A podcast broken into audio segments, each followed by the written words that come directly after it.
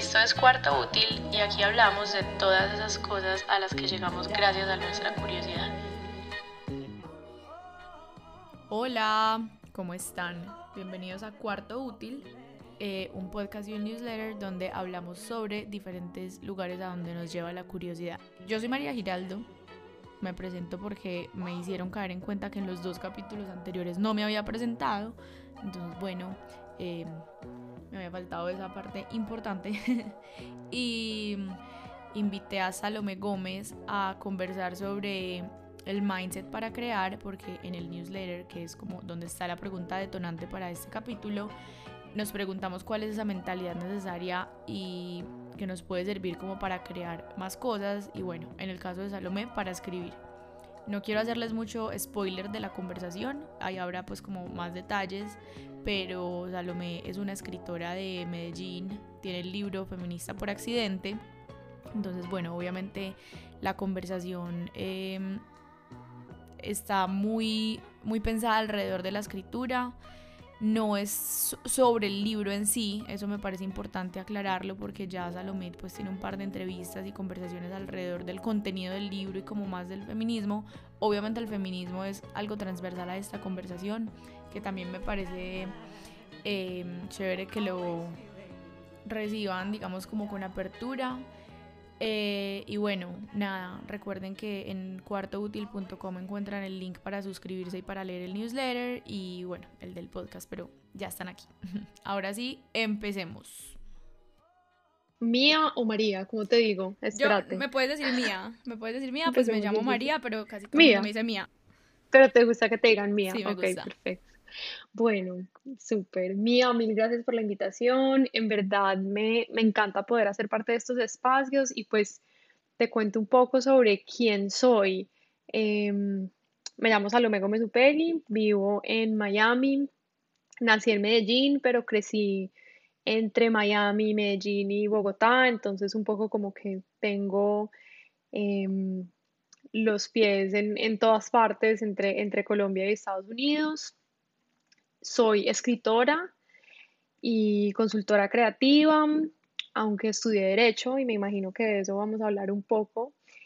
Eh, y hoy en día me dedico a escribir para muchísimas publicaciones, a trabajar con marcas en temas de escritura creativa y lo voy a dejar ahí para que podamos ahondar en, en lo que a ti mejor te parezca. vale, vale.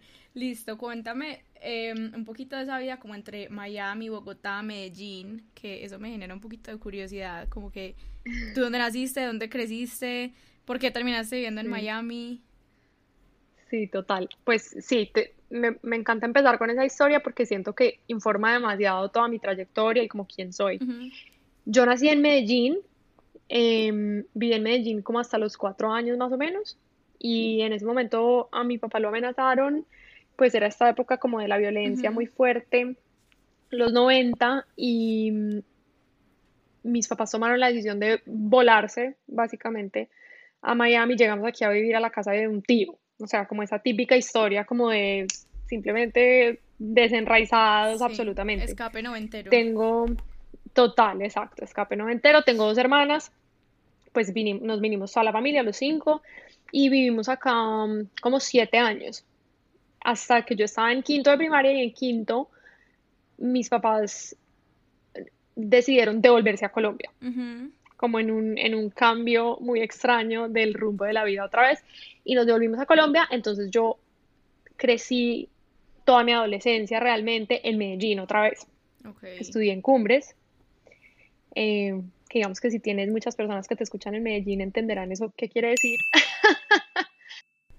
Aquí rápidamente, para ponerlos en contexto, Cumbres es un colegio eh, muy conservador y muy católico de Medellín, entonces a eso nos referimos eh, en esta parte.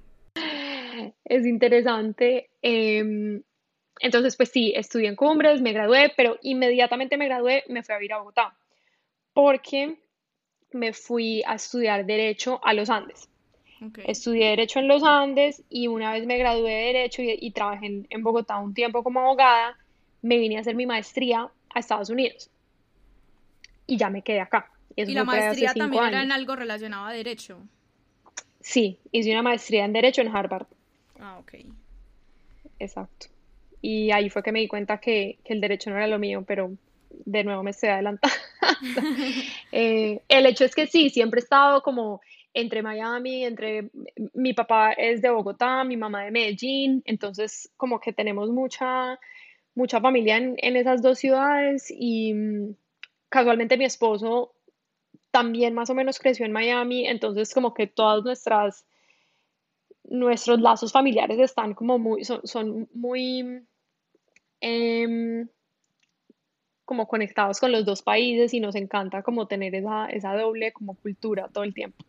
Ujú. ¿Y tú te sientes más como paisa o, o rola o, o como sientes que eres un mix absolutamente? O sea, como Rola no. No rola, por favor. Eh, no me siento rola, pues obviamente amo los rolos, pues mi esposo rolo, pero, pero pues no me siento para nada rola. Eh, siento que soy de Medellín, definitivamente. O sea, si me preguntan de dónde soy, soy de Medellín. Y conversando Pero- contigo, tu acento es principalmente paisa. O sea, como que uno se siente un tonito un poquito Sí, diferente, tiene pero sus. eres paisa. Sí, sí, sí, sí. Tiene sus matices, tiene, además porque tengo el beneficio de que acabo de llegar de Medellín, entonces lo tengo un poco re- más, más fresco. Exacto, exacto. Em, pero la verdad, también siento mi identidad muy conectada a Estados Unidos. Muy, porque creo que esos años como tan formativos que pasé acá y luego además estos últimos años de mi vida que han sido como una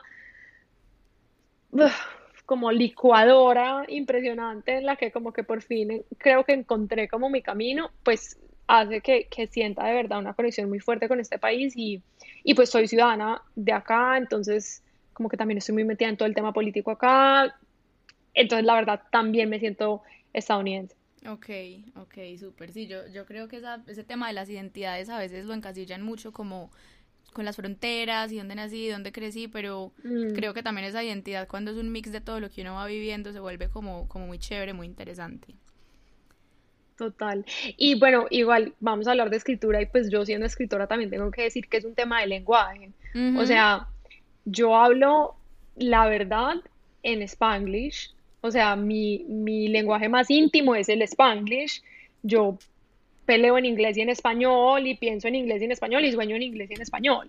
¿Me entiendes? Entonces sería también como, no, no sería realista decir, no, yo solamente me considero colombiana, pues porque es que hay toda esta como serie de símbolos, símbolos que, que para mí se manifiestan en el lenguaje que hacen demasiado parte de mi identidad y Sí, que son te americanos. adelantaste a un tema que quería tocar y era precisamente el Spanglish, porque Oh. yo hoy estoy con una guerra declarada contra el Spanglish, porque bueno, monté este podcast y yo decía, marica, no puedo llegar a, a decir un montón de expresiones ahí como tuiteras, centennials en inglés, pero después decía, también, o sea, yo no he vivido en Estados Unidos, es más por los medios que uno consume y, y lo que ve en redes, tengo muchas expresiones que son en inglés y digo, puta, eso se oye muy feo, o sea, me oigo como, como la chiflada, pues, que empezó a hablar en Spanglish, pero después digo, también son elementos del lenguaje que son expresiones que de pronto son como más, iba a decir accurate, pero iba a decir más em, fieles. Eh, entonces, yo decía, le tengo que preguntar a ella, porque tú en- creo que en tu biografía de Twitter tienes que hablas, pues tuiteas en Spanglish. Spanish. Ajá. Sí, sí, sí, sí, sí. La verdad, eso es una cosa que yo he aprendido a abrazar porque te voy a decir que antes me producía como vergüenza. Primero porque cuando yo llegué a mm, Medellín, yo hablaba pues obviamente perfecto inglés y hablaba muy bien español obviamente también, pero por ejemplo mi ortografía en español era pues Ujú. paupérrimo, o sea, vergonzosa, pues yo no sabía que era una tilde, una esdrújula, yo creo que yo todavía no sé qué es una esdrújula, la verdad, porque pues yo me salté toda esa parte de la educación. Entonces, para mí era como súper complejo poder hablar de la manera en la que yo pensaba, porque digamos que yo hablaba en inglés y mis compañeras como, ay, tan creída esta pelada que habla en inglés con ese acento perfecto, pues porque simplemente fue la manera en la que crecí, ¿cierto? Y cuando ya llegué acá, por ejemplo, ya más grande, a estudiar acá, que ya llevaba tanto tiempo hablando en español, había muchas cosas que solo era capaz de manifestar en español. Y me acuerdo yo, por ejemplo, en clase le decía a mis profesores como que, perdón, o sea, es que se me atraviesa el español en el cerebro y esa palabra no me la sé en inglés, pues así como de inmediato.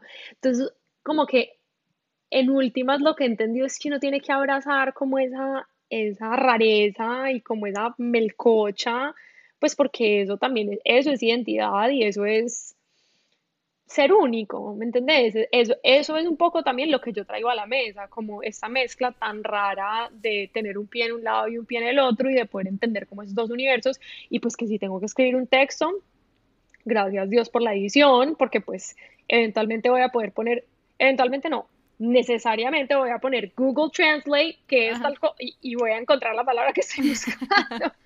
Entonces, pues no pasa nada, pero en la cotidianidad, pues el Spanglish va, va a surgir y creo que pues yo, yo lo abrazo.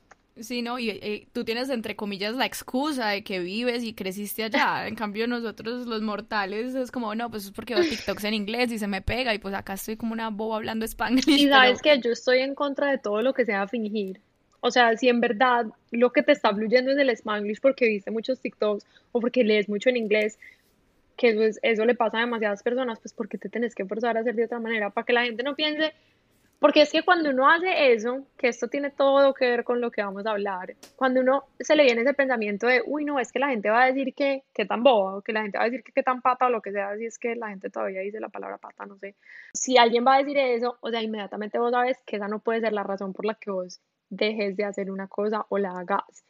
Si eso es lo que te está guiando, eso es... Total, ahí ya vamos a ahorita a clavarnos en, en ese tema, en las profundidades.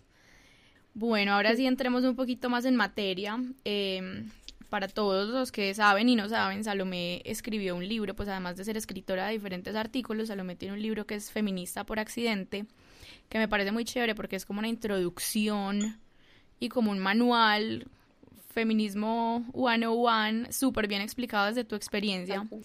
Em, pero digamos que no quiero concentrar la conversación tanto en el libro en sí, pues porque primero pueden ir a leer el libro, a a conocerlo, sino más como a lo adyacente al libro, ¿cierto? Y como a esa historia y el detrás de escenas de lo que pasa al uno escribir, ¿cierto? Y ahorita te decía antes de empezar que yo llevo un rato siguiéndote la pista, pues, en, sí, digamos como en redes y, como en lo que publicas. Em, y yo siento que hay algo como que me llama mucho la atención y es que yo te describiría a ti como una persona que hace cosas, ¿cierto? Como que hay mucha gente que dice cosas o dice que las hace o está ahí como construyendo, pero como que yo no sé por qué en ti siempre he visto como, no sé, esta pelada está haciendo cosas, está publicando, está como moviéndose constantemente, como que eso me parece súper chévere y que además las haces bien, pues como que uno lee un artículo tuyo y uno dice como, ¿cuánto tuvo que leer esa pelada para escribir cinco párrafos? Pues como que es, es muy chévere y siento que obviamente pues desde el otro lado de la pantalla, que es muy fácil verlo todo tan sencillo, como que te sale bien. Entonces, gracias. Digamos que mi gran pregunta es cómo construir un mindset para escribir, ¿cierto? Como que no, la, no la tienes que responder ya así derecho, sino que a mí lo que me genera curiosidad, porque a ver, uno como que ve una persona que tiene un libro publicado y es como, bueno, lleva, estudió literatura y tiene una vida demasiado metida alrededor de eso y entonces ya se leyó todos los clásicos y terminó publicando libros, pues como que uno lo ve casi que como una profesión, pero en verdad cuando tú llegas a una librería es gente, entre comillas, común que se dio cuenta que podía escribir y de ahora tiene un libro, pues pero como los, los que no estamos en ese camino aún no lo vemos así, es algo a lo que le he echado bastante cabeza y a veces es como que bueno, es tan sencillo como empezar a escribir, pero a la vez no es tan sencillo, ¿cierto? No sé si esta introducción fue un poquito enredada. Pero, pero sí, me gustaría pues como explorar un poquito ahí esa historia detrás y cómo lo fuiste construyendo y también hablar un poquito adyacente al feminismo, cómo ha sido esa experiencia tuya al crear.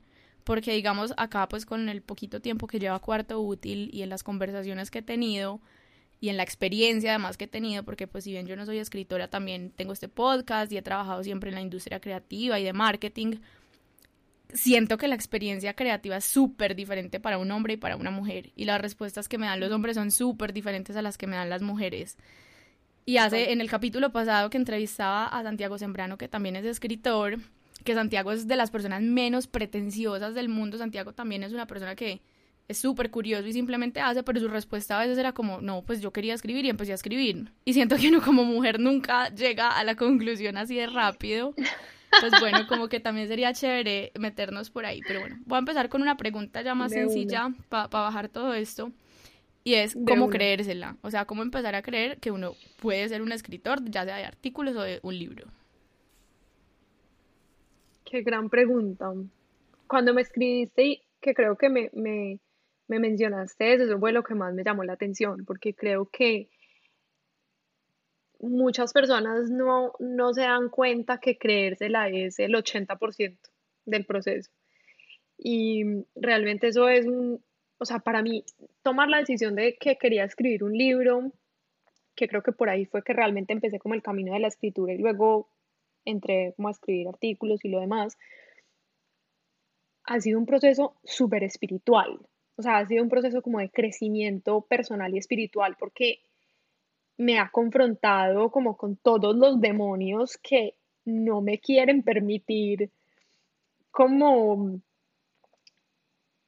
voy a llamarlo como, como encarnar la mejor versión de mí, ¿me entendés? Como, como creérmela y no solamente creerme que soy escritora, sino creerme que yo tengo derecho y la posibilidad de imaginarme la vida más absurda y más brutal que se me ocurra y que yo puedo hacer que esa vida se haga realidad, ¿me entiendes? Y todo eso suena como tan cursi, sí, suena como un poco cursi, pero, pero es que, pucha, vivimos en una sociedad de tanta mentalidad de escasez y como de tanto juicio que cuando uno empieza como a creerse estos, no, cuando uno empieza a contarse estos cuentos, inmediatamente llegan como todas esas voces. Ay, vos, ¿quién te crees? Número uno. Em, es que a nadie le pasa eso, es que vos no vas a ser tan grande como, como crecer, o es que eso es ego, o es que eso es, te crees la chimba, pero no lo sos, todas esas cosas y uno tiene que empezar como, como a batallar con eso. Entonces, para hacer la historia un poquito más lineal, quiero dar un poquito de, de contexto de cómo tomé esa decisión de que quería escribir un libro, porque sí fue un poco como flippant de un momento a otro, como, como decías, pues que, decía, que, que te contó Santiago en el último capítulo. Em, bueno, mentiras, pero una serie de cosas. Yo estaba terminando mi maestría en, en Harvard y para mí esa maestría también fue como un breakthrough impresionante porque me llevó a una crisis personal tenaz. O sea, yo allá me di cuenta como que yo qué estoy haciendo con mi vida. O sea, yo veo a esta gente acá feliz, clavada, pues se van para una firma y yo, yo, o sea, yo no entendía ni para dónde iba ni qué estaba haciendo y a mí nunca en la vida me había pasado eso porque siempre había sido como muy por la raya. El hecho, me acuerdo que en el grado de la maestría, el decano dijo una frase que a mi hijo de pucha me llegó directo al alma y fue como que él dijo, como que ustedes ya llegaron hasta acá, o sea, ustedes ya se graduaron de una maestría en Derecho de Harvard. Lo que hagan de aquí para arriba es ganancia. O sea, como que ustedes ya pueden hacer lo que se les dé la gana con su vida. Entonces, ¿qué se les da la gana? Y yo como, fue puta, o sea, ¿qué se me da la gana? Se me da la gana todo menos derecho.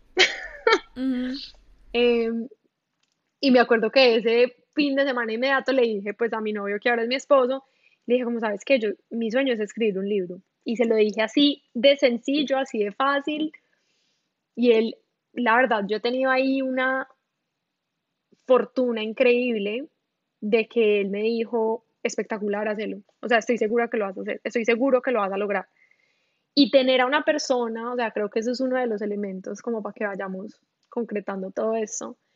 Tener a una persona que te está haciendo barra, que se cree el cuento al lado tuyo, que no duda en vos ni por un instante, a pesar de que esa persona tampoco entiende cómo es que lo vas a lograr, es una cosa que eso no tiene precio. O sea, para mí mi esposo, él es demasiado charro porque además él es médico. O sea, él no entiende el 98% de lo que yo hago.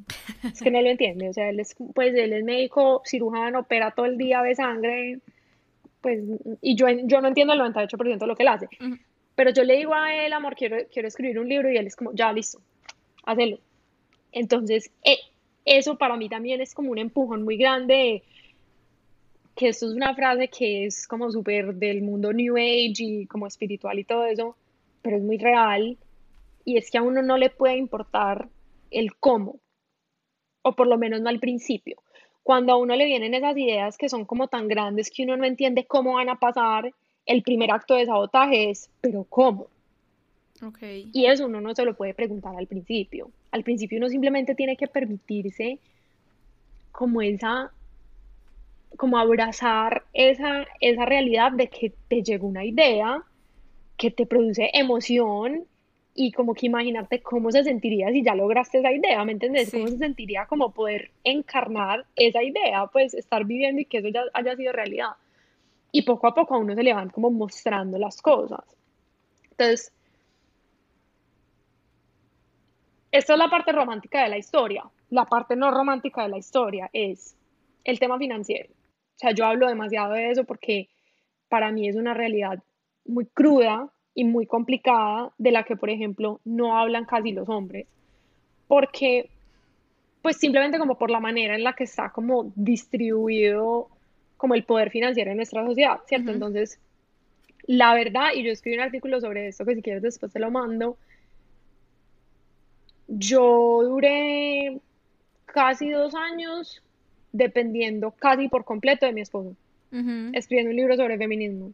O sea, yo me sentía como la impostora más asquerosa.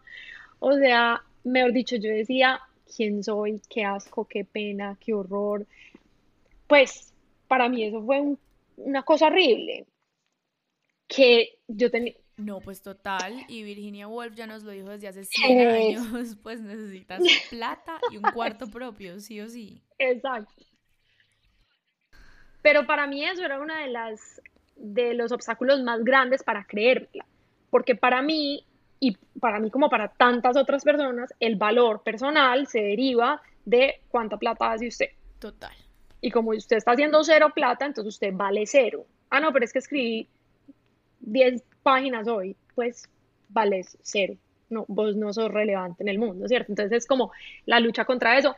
Y la verdad, muchas noches de llanto, de simplemente, o sea, de sentirme una fracasada, de sentirme patética, o sea, literalmente de llorarle a mi esposo, que él sin entender, o sea, también me decía como, mi amor, pues, o sea, ¿y, y por qué no consigues un trabajo? Y yo, no, no puedo conseguir un trabajo porque es que eso es exactamente en contra de lo que quiero hacer, eso no es lo que quiero hacer.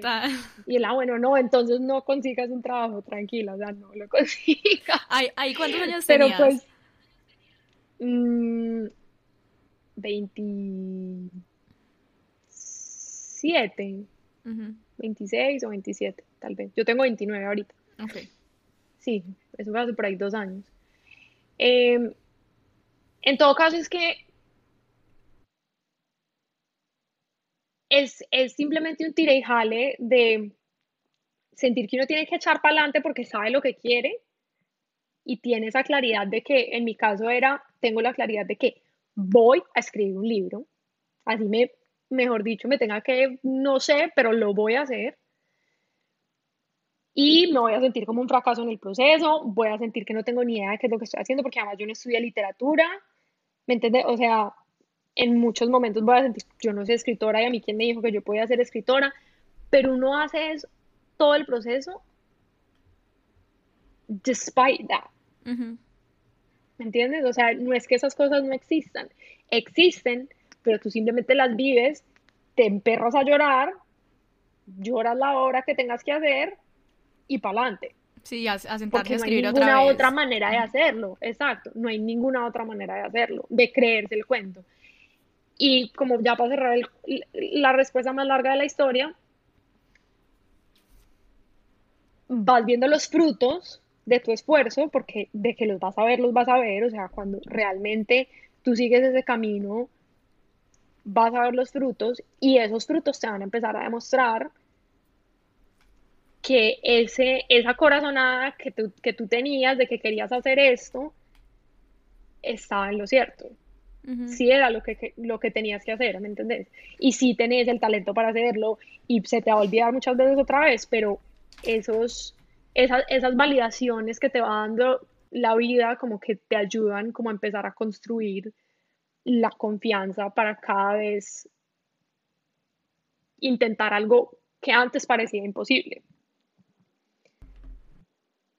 O sea, un mini ejemplo, un mini ejemplo que me parece como que es muy diciente de este cuento, porque ahorita preciso estaba viendo un correo súper viejo sobre esto.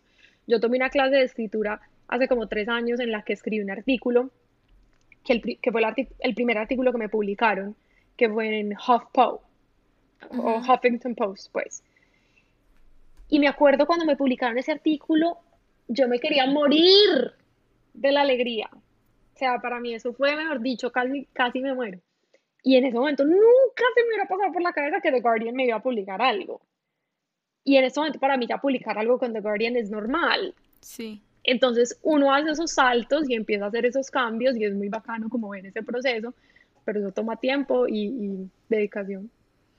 Sí, y yo creo que mencionaste algo que también me parece un tema al que le tenemos demasiado tabú y es como esa parte un poquito espiritual que a veces es como hasta autoayudosa, que uno es como que, ay, no, pues esas frases motivacionales que pues yo le voy a, a no sé quién. Y en verdad, incluso yo siempre he querido hacer un capítulo de eso y lo voy a hacer porque siento que merece toda una conversación. Pero en verdad esas frases y, y ese trabajo o, o esos autores pues no tienen que ser necesariamente el más cliché de todos, pero le dan a uno una perspectiva y una motivación impresionante que uno solito no va a lograr. O sea, hace poquito me encontré, quién sabe, seguro en Pinterest o en cualquier cosa así, X, una frase, eh, como un texto, sí, medio inspiracional, pero había una frasecita dentro de ese texto que decía como, tienes que respetar tu trabajo. Y a mí esa palabra me caló impresionante, porque es que una cosa es uno decir como, pues, ¿quién soy yo para escribir un libro, o para tener un podcast, o para lanzar una marca, pues, la que se cree influencer, qué pena. Y como que uno de verdad lo que está haciendo es ir respetando demasiado su creatividad, su potencial, eh, pues, y no en el sentido de que uno, ay, pues, si yo, yo, no sé, como que merezco hacer cosas lindas porque la vida es así. No, pues como que a veces vos también has trabajado demasiado duro por tus cosas como para andar y respetando esas, esas iniciativas, perdón, tuyas. Entonces como que literalmente yo fui a Autoscopias y yo, hola, me imprimes esta frase, por favor, y la tengo pegada como una adolescente detrás de mi puerta. Perfecto. Eh, y, y yo digo, pucha, uno le da demasiado palo a la gente que es como así motivacional y espiritual y cree que eso es como para gente tonta y cero, o sea, hasta los procesos más serios requieren una fortaleza personal y un mindset, que es precisamente de lo que estamos hablando, de no únicamente vos te lo mereces, sino vos sos capaz y vos tenés algo para decir y algo que la gente va a querer escuchar y deja de tratarte tan mal a vos y a, tus ideas. Pues es que por eso yo lo digo y, soy, soy un poco como, o sea, yo creo que para muchas personas puede ser chocante escucharlo porque mucha gente cree que lo académico, que lo literario no casa con lo espiritual, pero para mí escribir es un proceso espiritual, porque y, y, obviamente respeto a cualquier persona que sea mega atea y no crea en ni mierda, eso está perfectamente bien también. Y pues como que lo que, whatever gets you through the day, that's completely fine. But what gets me through the day es creer que uno muchas veces está cumpliendo un propósito en escribir lo que sea que esté escribiendo. Y estoy hablando desde un artículo en el que estoy escribiendo un perfil de un artista hasta el libro sobre feminismo que escribí. ¿Sí? Porque, y hasta un trabajo que hago para una marca. Como que para mí la escritura es una vaina y, y yo, le, siendo de cumbres, o sea, que quede muy claro que no estoy diciendo como la palabra sagrada en relación a la religión, cero en relación a la religión, pero exactamente lo que tú estás diciendo, o sea, esa actitud de el respeto hacia el trabajo de uno y de el respeto hacia el trabajo de los demás, porque es que cuando yo pienso, ay no, tan pata esa vieja que hace tal cosa, no estoy pensando, que pucha, todas las cosas que tiene que hacer una persona para ponerse en esa situación de vulnerabilidad, de compartir su escritura, de compartir sus cosas, ¿cierto? Entonces, para mí la escritura y como esos, esos procesos creativos sí pueden ser muchas veces procesos sagrados y es, es bonito, o sea, es como para mí, a mí me parece divino verlo así. O sea, como que a mí me, da, me trae como alegría verlo así. Y también siento que eso es otra parte de la que no hablamos mucho porque es más común escuchar la historia como del artista tortuo, pues torturado y que todo es súper duro, ¿me entendés? Y pues sí, a veces sí es muy duro, pero también el proceso creativo puede ser una fuente de mucha alegría y pues es la razón por la que estoy acá y no en una firma de abogados. Entonces, como que le tengo que sacar el provecho de eso también. Sí, 100%. Incluso esa parte espiritual, pues espiritual es uno de los términos para llamarlo, pero no necesariamente tiene que ser como místico, religioso. O sea, o sea habrá quien le sirva como Dios pues que lo llame Dios o que lo llame manifestación de energías, pero también desde lo psicológico y desde darse cuenta que si yo no tengo un libro y esta persona sí tiene un libro, la única diferencia es que la, pues una de las principales diferencias es que la otra persona dijo, yo puedo hacer un libro. Ese fue el primer paso, claro, habrá un trabajo duro y, y una parte intelectual y unas capacidades que se tienen que desarrollar, obviamente, pero entre el que lo tiene y el que no lo tiene, hay una decisión súper clara que es yo puedo y yo soy capaz versus el otro que aún no lo, no lo cree y no lo sabe. Exacto, exacto. Es que uno tiene, tiene que permitirse eso, porque es que si hay una cosa que me he dado cuenta que es increíblemente real, y es que si tú no te la crees, nadie más te la va a creer. O sea, eso empieza por uno. Y también hay una parte que es dura de vivir y entender, pero va a haber mucha gente que va a dudar de ti y va a haber mucha gente en, quienes van a, vas a ver reflejados esos miedos, ¿sí?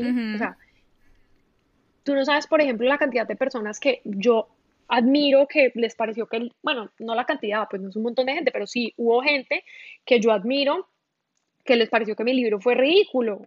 Perfecto, o sea, yo tengo que poder vivir con esa realidad, de que es que uno tampoco crea para que todo el mundo lo adore a uno. sí, Eso tampoco es el proceso creativo.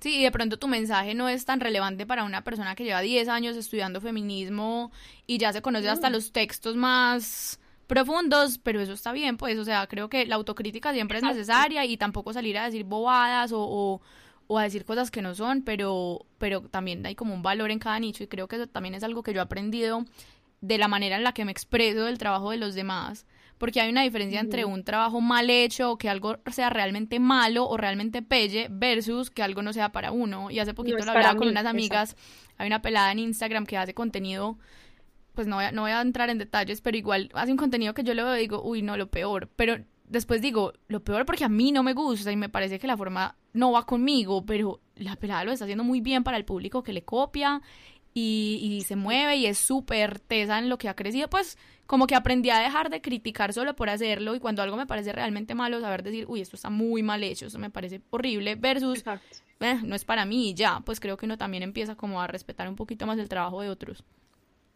Total, total. Bueno, creo que con esa parte que mencionabas de, del proceso y de creérsela y de la parte difícil, em, está como ese tema del miedo al crear, que yo lo relaciono como en dos lados. Pues primero, hay una frase que me parece súper chévere que además encontré en tu perfil ahí estoqueándote, que es la de Andrea Dworkin, que dice como, Does the sun ask itself if it if it's ah. burning, bueno, como que si el sol se pregunta si está brillando lo suficientemente bien o qué pensará la luna de él y él es como que no, el sol solo está ahí, el sol es el sol, ¿cierto? Em, esa frase yo también la tenía guardada, ajá, y la vi en tu perfil y yo me emocioné un montón. Y creo que eso se relaciona mucho como con esas inseguridades o con ese susto de, de ponerse afuera y de, de, exponerse. Me gustaría saber, pues creo que ya respondiste en gran parte, pero ¿cómo ha sido esa relación tuya en la parte creativa? Y, y, no sé si lo relacionas también con, pues, como el feminismo, el patriarcado, si crees que esa experiencia es muy diferente siendo mujer versus siendo hombre, eh, o si tienes otros colegas hombres y tú te das cuenta que crean de una manera súper diferente a la tuya. Mira, o sea, creo que hay muchas maneras de responder esta pregunta, obvio, pero lo que, lo que me parece como importante decir es, frase de cajón, la hijo de madre, ¿qué hacemos? Pero uno no puede ser, o sea, uno no puede, sí, uno no puede ser lo que no puede ver, básicamente. Y eso es una cosa muy complicada para las mujeres porque como hay tantos hombres que han hecho tanto en el mundo creativo, digamos que yo creo que sí se siente que hay un poco como un, un boys club donde ellos como que se comparten esa, esa mm, confianza en sí mismos de una manera impresionante. Entonces, como que yo, por ejemplo, o sea, si yo como hombre conozco a otro escritor que también es súper, que confía un montón en sí mismo, como que yo inmediatamente entiendo, ah, no, pues entonces yo también puedo ser así. Para mí esa es mi, como que una de mis herramientas número uno en el proceso creativo, es buscar otras mujeres, mujeres que están en situaciones parecidas a la mía, e intentar entender si ellas lo lograron, yo por qué no. ¿Entendés? O sea, no hablando tanto como del proceso creativo en sí, sino como de lo que hablábamos de este camino de yo cómo voy a llegar a hacer lo que yo quiero hacer. Entonces, por ejemplo, para mí al principio fue demasiado importante entender cuántas personas, especialmente cuántas mujeres abogadas dejaron de ser abogadas y se lanzaron a otra carrera completamente distinta. ¿Entendés? Y a mí conocer ese tipo de personas simplemente me hace clic el cerebro. O sea, a mí simplemente como que me, me da ese pensamiento de, pucha, si esa persona lo hizo, pues, o sea, ¿qué tiene esa persona que no tenga yo? En el sentido, no en el sentido egoico, sino como que esa persona es un ser humano, yo soy un ser humano, pues como que realmente yo también puedo lograr ese tipo de cosas. Dedicación, trabajo, etcétera, pues llamémoslo, o sea, obviamente hay como que aceptar que hay todas esas otras cosas de por medio, pero en, ese tema de la confianza en uno mismo, como que para mí simplemente es, hay que hacer la tarea de buscar inspiración activamente, o sea, de buscar las personas que lo inspiran a uno.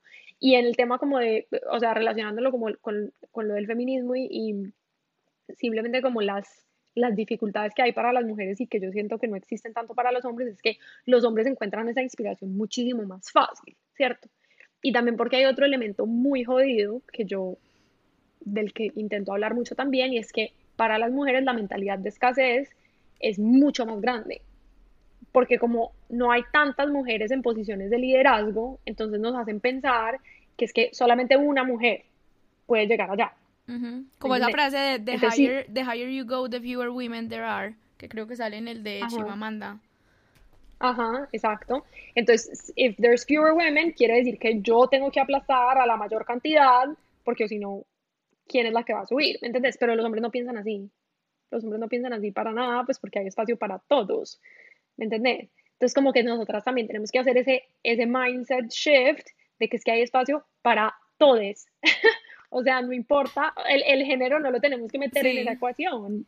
Realmente cualquier persona puede llegar a lo que sea que se sueñe que es su cima, ¿me entendés? Porque tampoco es una cima, o sea, como que no lo quiero hacer ver como una cima en el sentido jerárquico, pues, de CEO, si eso es lo que quiere ser, maravilloso, pero es como que hay un espacio para que todo el mundo haga lo que sea que quiera estar haciendo, y es esa mentalidad de la escasez que se manifiesta en serio mucho en lo que acabamos de hablar, y es cuando yo empiezo a decir, ay, no, es que lo que esa vieja está haciendo es horrible, o es que esa vieja es demasiado pata porque hace esto o aquello es, es como una cultura de como destruir a la otra porque nos han hecho pensar, o sea, eso está directamente relacionado con pensar que las mujeres no merecemos estar en, la, en posiciones de liderazgo de la misma manera en la que merecen estar los hombres. La verdad me encanta ese insight, nunca lo había visto como desde, desde ese punto de vista de los puestos, por así decirlo, que están disponibles, entre comillas, que pues, la verdad no es así, pero nunca había visto como esa, ese miedo que muchas a veces hemos sentido como una competencia, o sea, obviamente está el tema de, de muchas inseguridades que también se generan, pero, pero nunca lo había visto como ese tema que es casi que de probabilidad, o sea, en un mundo donde no está diseñado para que las mujeres escalen más arriba de cierto punto o ganen más dinero a partir de cierto, de cierto punto o sean más escuchadas que un hombre en una sala a partir de cierto punto, obviamente existe como una competitividad que ellos ni siquiera deben percibir o saber que existe. Total, y, y eso también es, e, e, esa serie de, como realidades alimentan esa voz crítica que uno tiene, ¿entendés? Porque le, ¿qué le dicen a uno? Usted no puede ser bueno, usted tiene que ser la mejor, o sea, para que usted se haga notar, para que alguien escuche lo que sea que usted quiera decir, usted no solamente tiene que ser una súper buena podcaster, usted tiene que ser la mejor podcaster, además de todo tiene que ser divina, además de todo tiene que ser flaquísima, además de todo tiene que ser X, Y, Z, o sea, tiene que como que cumplir con todos estos estándares de que en verdad vas a ser como la mujer ideal y ahí sí te van a dar lo que quieres yo creo que la mayoría de los hombres, no estoy diciendo que los hombres no, no tengan sus, sus dificultades en el proceso creativo, pero yo creo que la mayoría de los hombres no meten en la ecuación creativa esa presión por ser el hombre ideal de la misma manera en la que las mujeres metemos eso en, el, en, el, en la ecuación. Uf. 100%. Yo creo que ahí pues nos podríamos quedar como en ese tema un rato largo, pero, pero me voy a quedar con tu respuesta que me pareció em, pues como novedosa para mi punto de vista, la verdad. Quisiera pasar un poquito al, cuarto propio que te me habías adelantado. Em, yo no voy a contradecir claramente a Virginia Woolf ni, ni, que estuviera loca y evidentemente todas necesitamos un cuarto propio y, y, plata para hacer ya sea para escribir o para hacer pues no sé lo que queramos hacer Em, pero me gustaría saber cómo fue ese cuarto propio tuyo al escribir, o sea, desde lo más, o sea, ya me contaste que tuviste que depender de tu esposo esos dos años y que fue duro, pero también cómo te organizabas, cómo era tu relación con ese texto, cómo era tu rutina de escritura. Pues, o sea, hablemos del libro como en particular, que digamos que es la manera, la mejor manera como de ilustrarlo. Em, yo empecé a escribir el libro en inglés, y primero como con una idea un poco distinta sobre lo que quería escribir. Pero era feminismo igual. Era sobre feminismo, pero no era solo sobre feminismo. Era como sobre feminismo, identidad, eh, un poco más como esta historia de cómo crecí entre estos, entre estos dos mundos. Y yo tomé una decisión que fue como que lo que más me ayudó a crear esa rutina para realmente poder crear y fue que yo iba a aplicar a un fellowship, a una beca, para um, como escritoras emergentes y para poder aplicar esa beca yo tenía que mandar cuatro capítulos de un manuscrito. Entonces ya, esa era mi meta. O sea, yo tenía que escribir cuatro capítulos sí o sí. Yo empecé a um, escribir a la loca, o sea, al principio yo simplemente me sentaba y como que lo que me saliera. Y yo veo hoy en día esos borradores y, o sea, qué hermosura. O sea, me amo, me amo esa versión de mí, porque es que no tenía ni puta idea de lo que estaba haciendo, te lo juro. Y también me parece hermoso, pues como que fue, pucha, de verdad, pues qué belleza. ¿Sabes que es una de las, uno de los elementos más underrated, subvalorados del mundo para el proceso creativo, pero uno de los más valiosos, la ingenuidad. O sea, ser ingenuo al crear es lo máximo. O sea, porque la ingenuidad te hace creer, o sea, la ingenuidad no te permite como tener todas las cucarachas en la cabeza de todo lo malo que puede pasar. Ni los límites creativos, además. No, nada, nada. Yo al principio solamente escribía, pues como que escribía todas las historias que tenía en la cabeza, más o menos todas las ideas que quería decir, eso era pues una melcocha, unos borradores rarísimos. Cuando ya empecé a organizarlos para mandarlo a este fellowship, eh, bueno, no mentiras, yo hice los cuatro capítulos, no sé qué, los mandé al fellowship y no pasé. Pero por cosas de la vida, en esa misma época, ah, antes de enterarme que no había pasado al fellowship, yo puse en Twitter un día que yo estaba buscando un agente que me representara, un agente literario, que me representara para yo vender la idea del libro. Y eso lo vio una editora de Planeta. Y esa editora me escribió, me dijo, mira, vi tu tweet, no sé qué, quiero hablar contigo. Y cuando yo llegué a la reunión con ella, yo ni siquiera sé por qué yo tomé esa reunión, porque pues mi libro era en inglés, o sea, sí. pero yo dije, ay, pues, o sea, it couldn't hurt listo. Y cuando me senté a hablar con ella, te lo juro que fue como que a mí se me vino perfecto la idea del libro a la cabeza, lo vi perfecto y se lo di. Eh, mira, yo quiero escribir un libro sobre esto, lo he querido escribir hace mucho tiempo. Me acordé que yo, la verdad, hace como cinco años atrás, cuando era profesora de Derecho en los Andes, había hablado de querer escribir un libro introductorio sobre feminismo porque eso se necesita, porque la gente no tiene un texto en español muy fácil de leer que explique a grandes rasgos qué es el feminismo. A la vieja le encantó la idea y literalmente en dos semanas Planeta me firmó un contrato para el libro. Entonces ya con contrato firmado, otra historia. Y ahora esta sí es mi rutina real de escribir. Entonces, y desde eso, esta es mi rutina. Yo soy súper madrugadora. Me despierto a las 6 de la mañana. Medito. Lo primero que hago es meditar. ¿Miras el celular antes o no miras el celular? no miro el celular no miro el celular. Em, medito 10, 15 minutos y mi momento más productivo del día es entre las seis y media de la mañana y las nueve de la mañana. O sea, yo en esas horas puedo conquistar el mundo, hacer lo que sea. Y no miras el celular hasta las nueve. No, full disclosure, cuando estaba escribiendo el libro, por ejemplo, lo que yo hacía era no mirar el celular cuando estaba escribiendo. O sea, si estoy escribiendo, no, no, estoy mirando el celular. Pero, por ejemplo, a las nueve ya sí empezaba a mirar el celular, no sé qué, o sea, ya sí todo se me empezaba a ir a la mierda.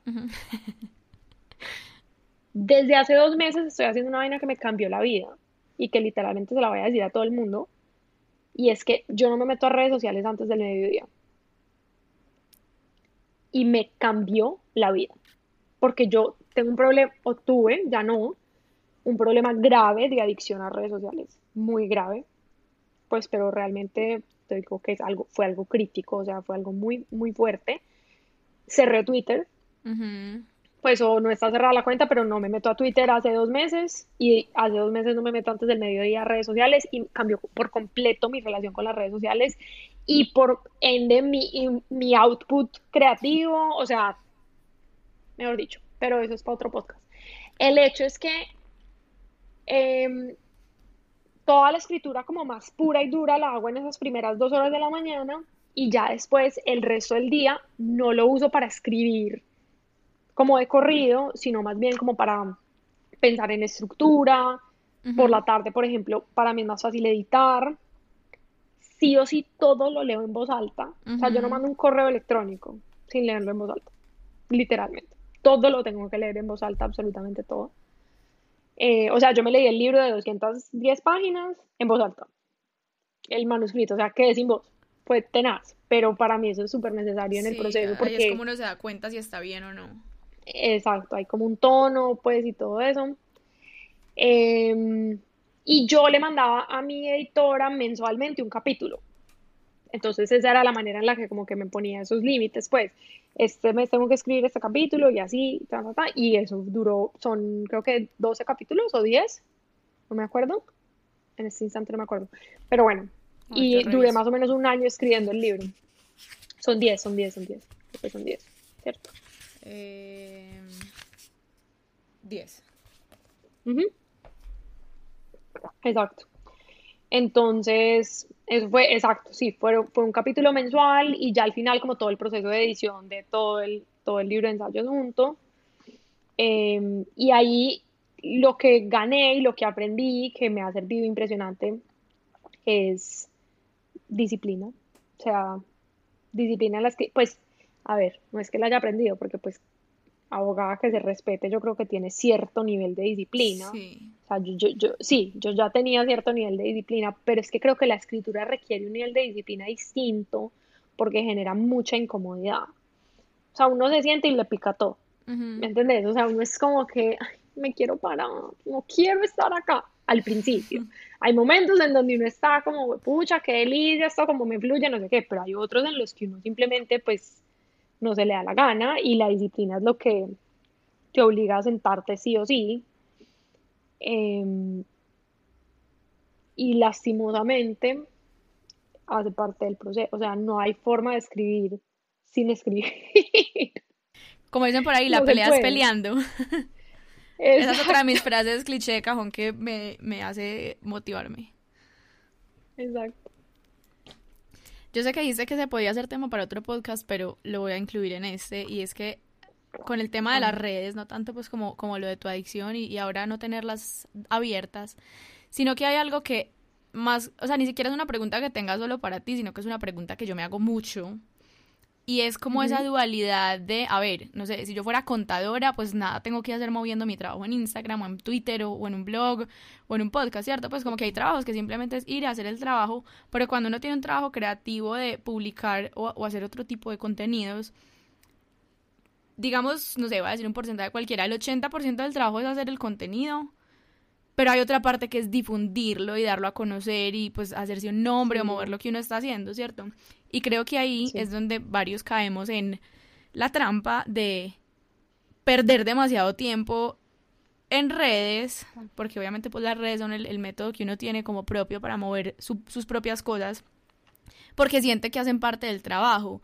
Y cuando yo vi que estabas en un, en un detox de dos meses de Twitter, yo decía, le tengo que preguntar a Salomé cómo, cómo maneja la ansiedad de no estar ahí como pues dando lora en el buen sentido de la palabra, porque uno obviamente lo que está haciendo es dar un poquito de lora, conversar, que la gente vea lo que uno está haciendo, oigan, publiqué capítulo, publiqué artículo, publiqué libro, etcétera, etcétera.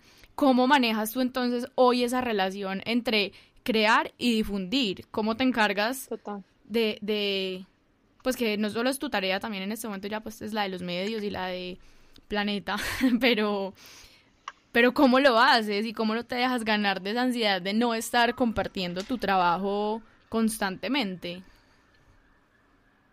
Mira, o sea, creo que Twitter es un, para mí Twitter es como un monstruo aparte, porque yo tomé la decisión de, de no volver a Twitter, por lo menos en el futuro cercano. O sea, llevo dos meses, pero no tengo cero ganas de volver. En este momento no, no me provoca meterme a Twitter. Em, y no sé si eso vaya a cambiar en algún momento. Porque me di cuenta que esa red social me estaba quitando mucho más de lo que me estaba dando. O sea, realmente, sí, yo comparto mi trabajo, listo. Cuento que escribí este artículo, listo, me dan 5 likes, 10 retweets, listo, 100 likes. Y, o sea, la pregunta en verdad para mí es, ¿y? O sea, eso cómo hizo que mi trabajo fuera más interesante, cómo hizo, cómo, cómo me alimentó creativamente, que es una cosa que yo encuentro demasiado en Instagram. ¿Me entendés? O sea, yo en Twitter, para mí en Twitter es muy difícil por la naturaleza de esa red social, por el tono de voz de esa red social, por el tipo de conversaciones que hay ahí, especialmente como que, que eso fue en época de elecciones, que me pareció que estaba demasiado cargado el ambiente y simplemente yo cada vez que entraba a Twitter salía sintiéndome 80% más ansiosa, estresada, no dormía bien, o sea, hasta que hubo un momento que de verdad dije, pero ¿por qué? Por 10 likes. No, o sea, eso no puede ser la ecuación, ¿me entendés? Porque es que también es, y yo, yo he aprendido un poco de esto últimamente y, y me falta muchísimo más por aprender, pero es que los likes son una o sea, ¿cuál es la frase que estoy buscando? Es, es como, it's fake validation. ¿Sí me entiendes? O sea, eh, eh, claro, tú tienes el, el hit de dopamina inmediato, pero eso ya después se va. Y tu trabajo sigue existiendo.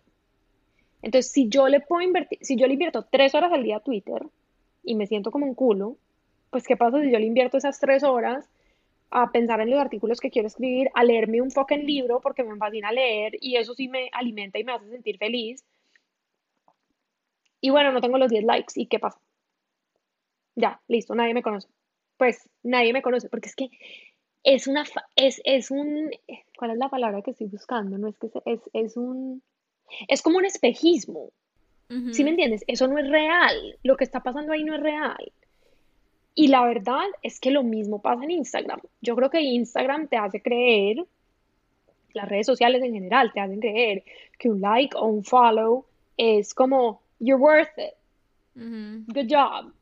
Pero la verdad es que, primero por la manera en la que funciona ese algoritmo de mierda, o sea, eso ni siquiera está mostrándole bien las cosas a las personas que les interesa ver tu trabajo entonces, para mí fue como que yo tuve que empezar a darme cuenta que la manera en la que yo comparto mi trabajo, no, perdón, la manera en la que yo mido el impacto de mi trabajo, no puede ser por likes.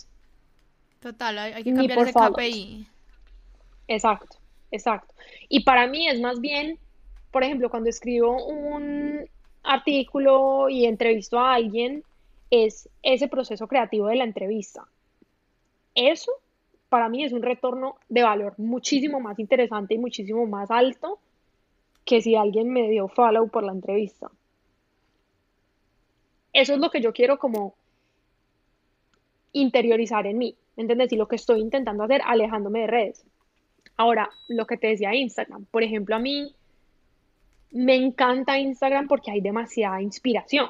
Yo no me meto a Instagram y me salgo sintiéndome como un culo sino que me meto y veo que hay gente haciendo cosas súper bacanas y descubro gente y además yo soy la, cuando tú me escribiste por día, me dio risa que me hubieras dicho que te daba pena porque es que yo soy la mamá de hacer eso.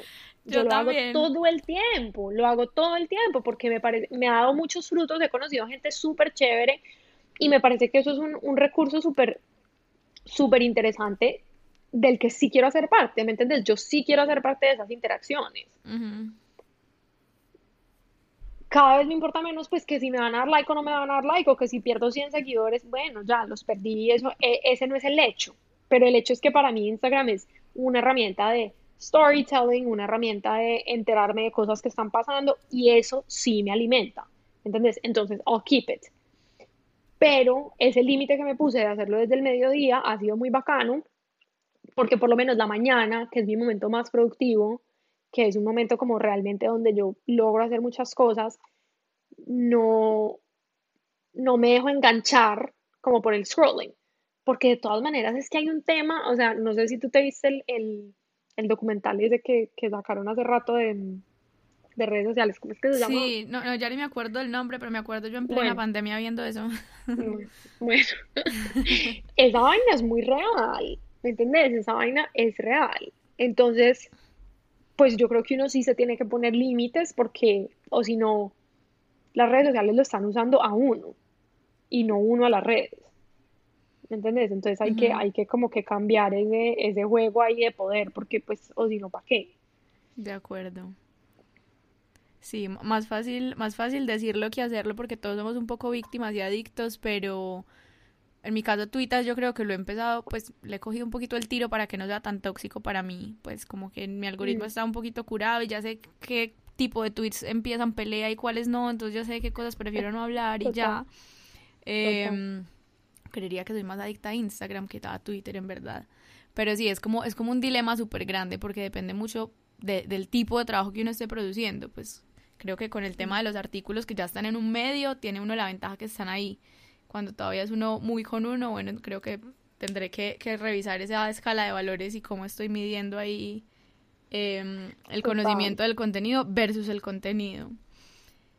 Em, ya como para cerrar, me gustaría saber ya después qué pasa de tener el libro listo, publicado. Ya mencionaste ahorita un poquito que uno va como, como casi que desbloqueando niveles después de que te publican el primer artículo, uno se la va creyendo cada vez más.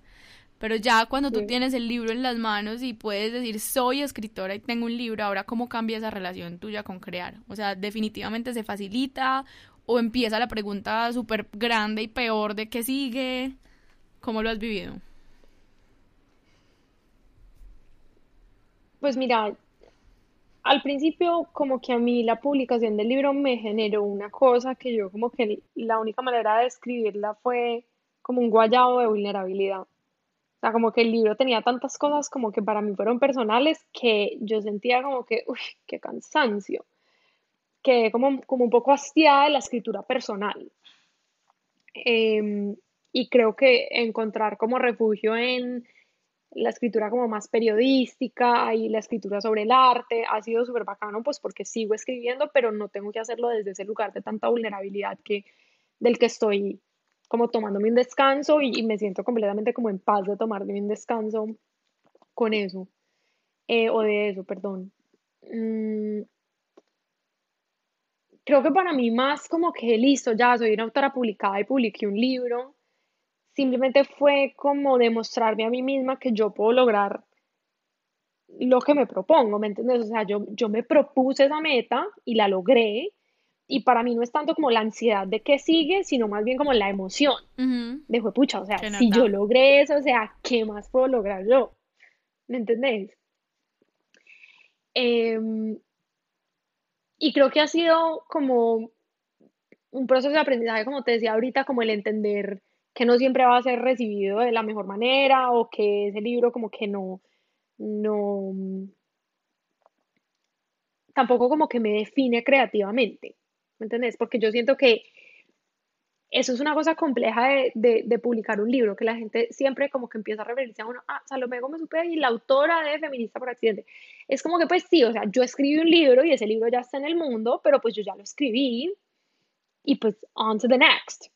Yo no me siento como, como que...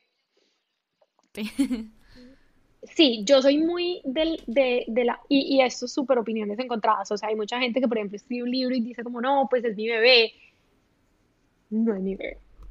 O sea, el libro no es mi bebé, para nada. Es algo que yo escribí y de lo que me siento orgullosa, sin duda, pero no quiero que me defina como profesionalmente porque hay muchas otras cosas que yo quiero hacer, ¿me entiendes? Y yo,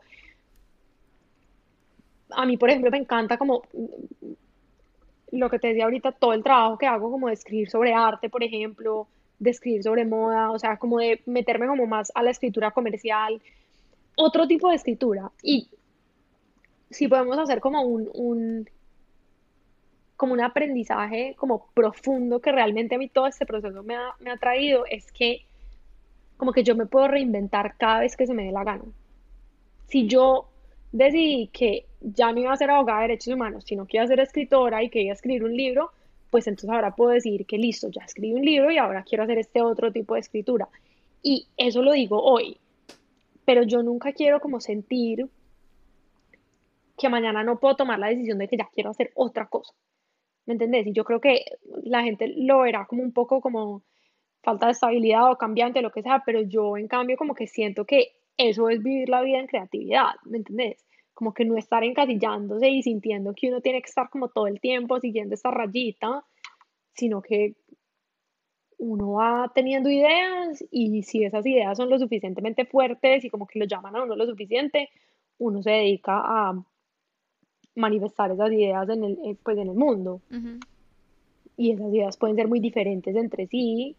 Em, entonces, como que siento que sí, o sea, a tu pregunta de ahora qué pasa después del libro es como que la vida entera, porque pues el libro simplemente fue un momento más en esa vida, no fue pues como que la vida misma, ¿no? Y me encanta que lo describas como emoción y no ansiedad, pues creo que eso habla también demasiado del lugar donde estás mentalmente y de el respeto que tienes por tu trabajo y y todas las posibilidades, porque nada más cierto que lo que estás diciendo. Y quise escribir un libro, mañana un artículo, si quiero hacer un video, si quiero volver a ser abogada, o sea, who cares. No creo que volver a ser abogada, pero sí sí. Sí, sí, me cuentas para sorprenderme bastante. No, no, no, o sea, sí, sí, me volvés a hacer play en esta frase y es que no creo que quiera volver a ser abogada. No, sí, sí, te vuelvo a invitar y a decirte, ¿qué pasó? Necesito saber. no, no, no, en verdad, espero que, espero que tampoco hasta allá pero gracias, de verdad que me encanta como, eh, para mí también es como tan útil hacer este proceso de, de mirar qué pasó, todo porque fue así. Em, no, gracias a ti por este ratico de conversación, por aceptar la invitación, por ser tan abierta acá con, con tu proceso y con tu trabajo. De verdad, muchas, muchas gracias.